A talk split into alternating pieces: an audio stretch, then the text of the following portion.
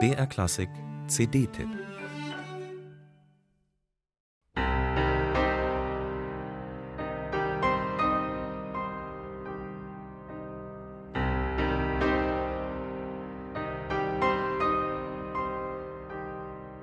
Mit der Pranke des Löwen eröffnete Ludwig van Beethoven 1808 in Wien seine Chorfantasie.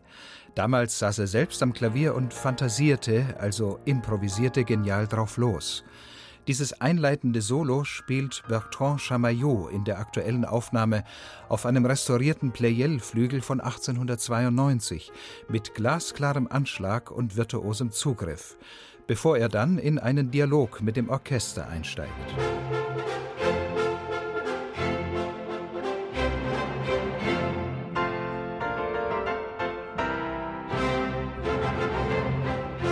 Im historischen Insula Orchestra stechen vor allem die lustig schmetternden Naturhörner heraus. Da ähnelt Beethovens Chorfantasie dann schon einem Klavierkonzert. Die unkonventionelle Komposition vereint Züge einer Symphonie und einer Kantate. Denn am Ende übernimmt der klangvolle Kammerchor Accentus die von Beethoven variierte Melodie und jubelt. Kein Wunder, dass man Beethovens Chorfantasie auch als kleine Neunte bezeichnet hat.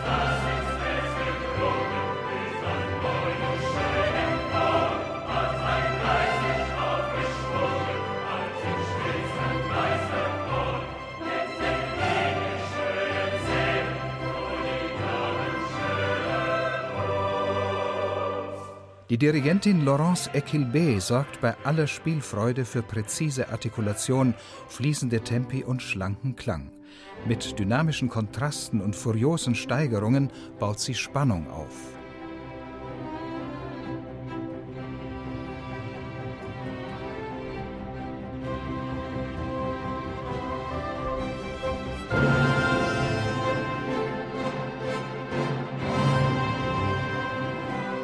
Das gilt auch für das Tripelkonzert, noch so ein Unikum. Hat Beethoven dem Orchester jedoch ein komplettes Klaviertrio an die Seite gestellt. Die Geigerin Alexandra Kononova, die Cellistin Natalie Klein und der Pianist David Kadusch können sich auf ihren historischen Instrumenten im langsamen Satz wunderbar aussingen.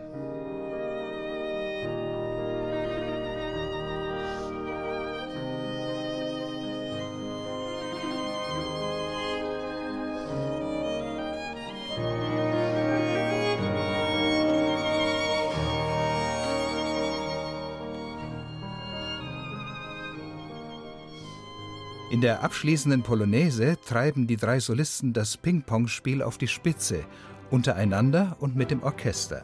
Das Beethoven-Jahr jedenfalls kann kommen. Mitreißender und inspirierter wird man diese Raritäten auch 2020 kaum erleben.